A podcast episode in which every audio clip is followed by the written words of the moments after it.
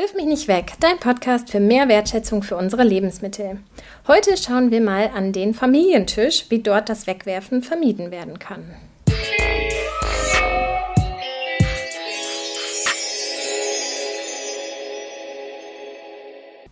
Hallo zusammen. Ich hoffe, ihr seid gut ins neue Jahr gestartet, hattet eine schöne Weihnachtszeit und startet nun ganz motiviert mit vielleicht vielen guten Vorsätzen ins neue Jahr gibt ja auch den Veganuary, wo man vielleicht mal einen Monat vegan essen kann. Oder ihr startet vielleicht damit, dass jetzt noch weniger weggeworfen werden soll. Ich habe ein wenig beobachtet jetzt in der letzten Zeit und vorher auch schon ein bisschen und habe mir mal ja, von ganz kleinen Kindern bis größeren Kindern angeschaut, wie da der Umgang mit Lebensmitteln so zu Hause aussieht. Wirf mich nicht weg, geht ja in die Grundschulen und klärt dort auch über das Thema auf, also was man mit Grundschulkindern alles so tun kann und ähm, besprechen kann. Aber wie ist es eigentlich mit noch kleineren? Wie geht man damit um, wenn Dinge auch vielleicht absolut nicht gegessen werden wollen? Ich habe mir dazu ein bisschen Unterstützung geholt und zwar von meiner Kollegin Karina. Karina hat einen kleinen Sohn und darüber sind wir dann ins Gespräch gekommen. Schön, dass du dabei bist. Ja, danke schön. Hallo auch von mir und ein frohes neues Jahr. Genau, ich finde ja immer so, die Grundlage sollte sein, dass jedes Kind auch einfach viele, viele Lebensmittel kennenlernen soll. Wie machst du das? Auf jeden Fall. Also Oskar ist Gott sei Dank ein recht guter Esser. Oskar ist jetzt anderthalb Jahre.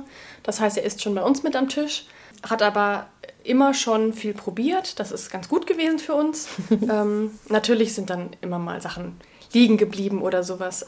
Ja, aber äh, dadurch, dass wir auch ein bisschen eigenen Garten haben, können wir natürlich auch die Lebensmittel vorher schon im Rohzustand zeigen und dann verarbeitet auf den Tisch. ja, dann lernt er die auch alle schon mal kennen ja. und anfassen und hat da vielleicht auch ein bisschen einen anderen Bezug dazu. Darf ja auch im Garten helfen. Also wenn er dann die Erdbeeren selber erntet, dann schmecken die wahrscheinlich besonders gut. Mm, was ich auch ganz, ganz wichtig finde, ist auch gerade in dem Alter, dass Essen halt nie so bäh oder ekelig sein soll. Das stimmt, ja. Also wir haben einen Begriff für ja, Dinge zum Beispiel, die auf dem Boden liegen oder sowas, ist dann Iba und mittlerweile sagt er auch dreckig. Also das nutzt er dann auch oft und hat das auch bei Lebensmitteln schon gemacht oder ähm, benutzt das Wort. Ich habe jetzt allerdings noch nicht so direkt berichtigt, dass Essen ja eigentlich nicht eklig oder ja, Iba sein sollte, weil es kann ja sein, dass man es einfach nicht mag. Das ist okay. Wir sind ja auch nicht alles Esser. Ja, müsste ich vielleicht ein bisschen daran arbeiten. Naja, ist vielleicht auch eher bei größeren Kindern dann so, dass man mit denen das dann auch zeigen sollte, ne, dass Essen halt nicht eklig ist, sondern ja. dass es halt wirklich auch in Ordnung ist, wenn man sagt, oh, ich mag das nicht so genau. gerne, aber so eklig oder so, das finde ich immer ganz, ganz unschön. Und mit denen kann man das ja auch viel eher mal besprechen. Also genau. Also kleine Kinder können zwar zuhören, aber die können sich ja noch nicht so richtig dazu äußern. Nee, das stimmt. Ja. ja.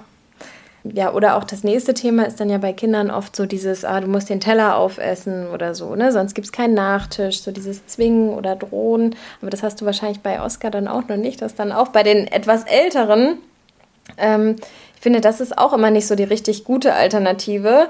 Nachher essen die Kinder es dann trotzdem so aus Unbehagen und ähm, ja, meist kommt es einem dann ja auch entgegen, habe ich jetzt ja. auch schon gehört.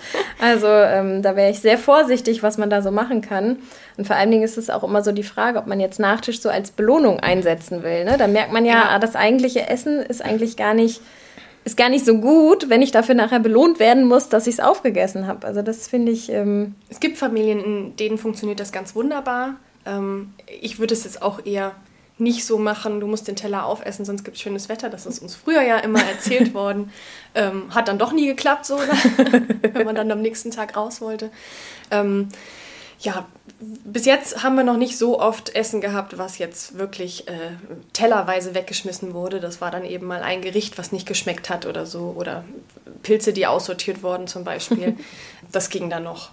Wie machst du das denn überhaupt so bei so einem kleinen Kind? Also das wird ja oft dann auch mal irgendwie was angenuckelt oder ja, die Banane nur zweimal abgebissen, drei Löffel Joghurt aus dem Becher genommen. Wie schafft man es da, nicht gleich alles wegzuwerfen? Also ich esse schon oft Reste, muss ich zugeben. Ist natürlich nicht für jedermann was oder jede Frau was. Ähm, man kann den Teller zumindest am Anfang, wenn es neue Sachen sind, nicht so vollladen. also ich rede jetzt natürlich von jetzt dem anderthalbjährigen, nicht von dem ähm, Breikoststarter. Da muss man sich sowieso durchprobieren. Da gibt es Babys, die nur eine Gemüsesorte essen und alles andere gar nicht. Brotreste gibt es schon mal, gerade wenn die Kruste ein bisschen hart ist oder sowas. Wenn ich das weiß, schneide ich das vorher ab und ich esse es dann eben mit ein bisschen Frischkäse oder so. ähm, beim Abendessen lade ich meinen Teller tatsächlich etwas weniger voll, damit ich zur Not Reste essen kann.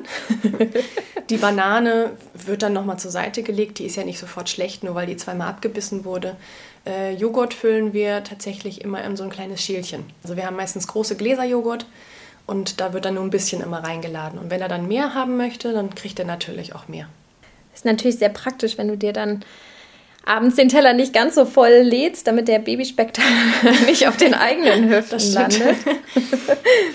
ähm, ja, aber ich glaube, es ist ganz wichtig, dass man irgendwie auch guckt, wie man die Sachen vielleicht auch gut einpacken kann, damit, sie, damit das später ja. Essen dann auch funktioniert oder dieses nur erstmal kleine Stückchen geben oder ja, so. Klar. Also von warmen Mahlzeiten zum Beispiel, wenn dann wirklich nur ein kleiner Rest übrig bleibt, kann man das auch gut einfrieren und dann eben frisch nochmal Nudeln kochen zum Beispiel, so als Kinderportion. Das ist ja sehr praktisch. Reste in der Brotdose, die aus der Kita kommen, muss man eben gucken, wie doll die schon äh, bespielt wurden, ob man die dann zum Abendessen einfach nochmal hinstellt.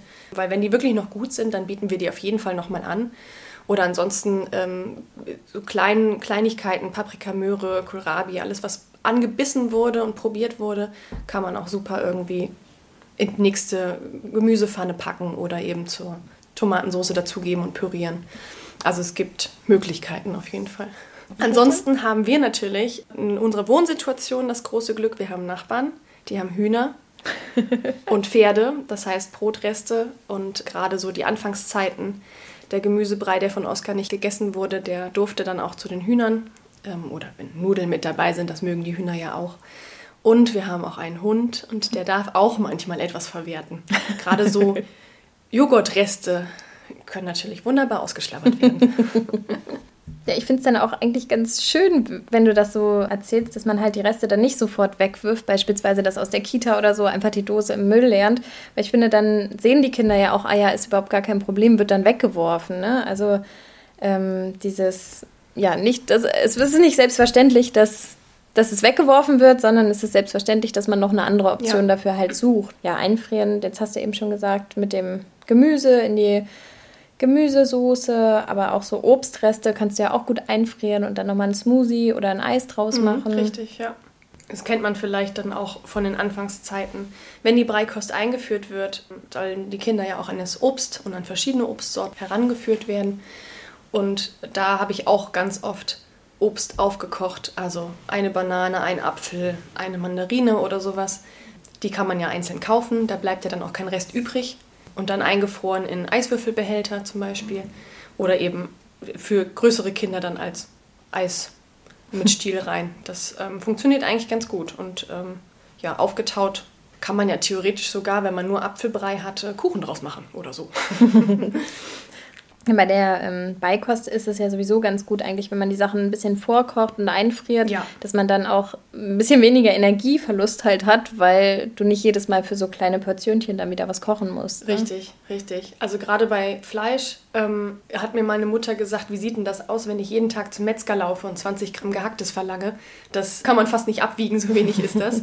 Ähm, ich habe das dann auch so gemacht, dass ich vorgekocht habe und dann eben den Rest des Gemüses, was übrig geblieben ist, dann für uns selber gekocht habe, zum Beispiel, kann man wunderbar einen Reste-Nudelauflauf machen. Alles, was an Gemüse übrig geblieben ist. Und äh, gerade Fleisch kann man auch super vorkochen und auch wieder in Eiswürfeln, Portionen einfrieren.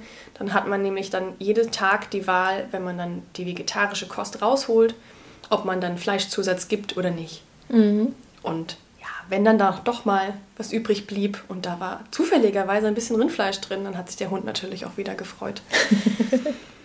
was jetzt nicht bedeuten soll, dass der jetzt voll der Müllschlucker wird oder sowas. Das sind meistens nur Reste, so eine angesabberte Käsescheibe oder eben so kleine Brotreste oder wirklich mal ein bisschen Brei. Aber das waren ja auch nicht die Mengen, ja. die Oskar früher gegessen hat. Was auch praktisch ist, wenn man Breikost äh, ja, zubereitet für kleine Kinder und eben nicht sicher ist, ob die neuen Gemüsesorten gegessen werden, ähm, habe ich auch öfters zu TK-Gemüse gegriffen, ähm, weil man das ja viel besser portionieren kann. Wenn man jetzt weiß, okay, morgen ähm, sind wir für ein Wochenende weg oder so und ich muss aber heute noch eine Portion Brei kochen oder, oder Essen kochen für das Kind, dann kann man da auch super zu TK-Gemüse zurückgreifen. Erbsen, Möhren gibt es ja auch schon TK ohne irgendwelche Soßen oder sowas und die dann eben frisch zubereiten. Das klappt auch wunderbar.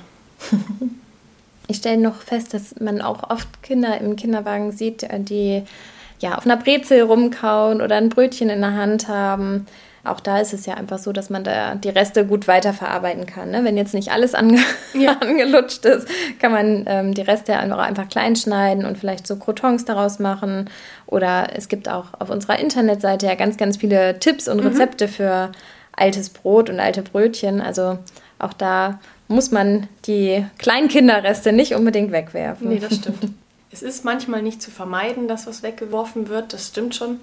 Aber es bessert sich ja hoffentlich auch irgendwann, wenn die Kinder dann auf den Geschmack gekommen sind, dass sie dann doch ein bisschen mehr essen. Wo oft dann doch etwas vom Teller oder vom Tisch fällt, ist finde ich zumindest, so habe ich die Erfahrung gemacht, wenn die Kinder versuchen, selber zu essen. Also sei es jetzt mit den Fingern den Pinzettengriff üben oder eben mit dem Löffel das erste Mal das Gemüse auflöffeln wollen oder das Essen auflöffeln wollen. Da sind Erbsen ja die Todfeinde eigentlich, weil die rollen ja sofort wieder vom Löffel runter. Ähm, wir haben es so gemacht, dass wir Oskar gewähren lassen haben. Also er sollte sich ausprobieren und auch jetzt kullern die Erbsen noch vom, vom Tisch. Aber ich finde, so es gehört ja auch irgendwie zur Entwicklung dazu, dass man sowas lernt oder lernen muss. Und da ja, muss man mit den Verlusten leben, die dann auf dem Boden landen. Ist einfach so. Ich habe gestern mit meinem Patenkind noch Pizza gebacken mhm. und da hat er auch einfach ganz viel geholfen, so beim Ausrollen und ähm, die Pizzasauce auf der Pizza verstreichen. Also mhm. das können ja wirklich auch schon ganz kleine. Ne? Ja. Also der ist jetzt anderthalb und dann habe ich den Pizzabelag, den hatte ich vorher tatsächlich schon geschnitten. Und er hat aber auch immer eins aufs eins auf die Pizza gelegt, mhm. so ein mhm. Stückchen Zucchini und eins dann in den Mund gesteckt oder so. Wunderbar. Aber einfach, ich finde, das ist auch so wichtig, ne? dass man so auch diese verschiedenen Geschmäcker kennenlernt mhm. und dann hat ihm jetzt die Schale von den Zucchini nicht so gepasst oder auch ja, die Pilze okay. nicht. Aber ähm, ja, er hat einfach trotzdem ne, einfach mitgemacht mhm. und, und ausprobiert. Und ich finde, das ist ja auch gerade bei so Kleinen das Wichtigste, ne? dass ja. man wirklich ja auch so ein möglichst breites Geschmacksfeld irgendwie entwickelt für die Kinder. Vor allem, wenn die dann roh und gekocht den Unterschied auch noch ähm, schmecken oder kennenlernen. Eine Zucchini hat ja gekocht eine ganz anderen, andere Konsistenz oder gebacken jetzt auf der Pizza zum Beispiel. Wenn da Käse drauf ist, schmeckt es eh nochmal anders. Dann schmeckt man die Zucchini wahrscheinlich gar nicht mehr. Ähm, ja, das ist sehr wichtig, dass Kinder mit den Lebensmitteln in Berührung kommen und mit allen Sinnen, die erleben. Also vom Einsehen in den Garten vielleicht und dann beim Wachsen zugucken und dann selber ernten, wenn man die Möglichkeit hat. Ja, ja, und die hat man hier manchmal auch schon auf dem kleinsten Balkon. Das stimmt. Was gibt es denn noch so für Geschichten aus eurem Familienalltag? Ähm, am Essenstisch bis auf, dass die Erbsen überall rumkullern. Ich bin manchmal überrascht, wie Oskar die Lebensmittel auch wahrnimmt. Ähm, also wir fragen ihn oft, möchtest du das probieren, gerade wenn es was Neues ist. Ähm, ich hatte letztens Avocado auf dem Knäckebrot und er hat sie zwar aus dem Kühlschrank rausgeräumt, das mache ich auch mittlerweile schon, dass er den Tisch selber deckt und die Sachen in der Hand hat. Und wollte sie dann aber nicht probieren und dann zwingen wir natürlich auch nicht dazu. Fragen wir ihn, möchtest du das probieren? Und sagt er nein, und dann ist okay. Und dann hatten wir letztens, äh, ach so, er wollte unbedingt Pilze essen. Und wir haben ihm gesagt, das hast du schon mal probiert und das mochtest du nicht. Doch, er wollte unbedingt noch mal einen probieren. Wie es gekommen ist, er hat natürlich probiert, hat sie wieder ausgeschmeckt, schmeckt nicht. Okay. Und dann hatten wir auch ähm, eingelegte rote Beete beim Abendessen. Und die wollte er auch unbedingt probieren. Und natürlich sagt man nicht, nein, das schmeckt dir nicht. Das weiß man ja vorher nicht. Ähm, ich habe ihm aber schon mal vorgewarnt, dass es vielleicht ein bisschen sauer werden könnte, weil sie ja durch den Essig sehr sauer sind einfach. Und er hat ein Stück probiert und noch nicht mal das Gesicht verzogen und sagte sofort mehr. Also es hat ihm super gut geschmeckt und ich war echt erstaunt.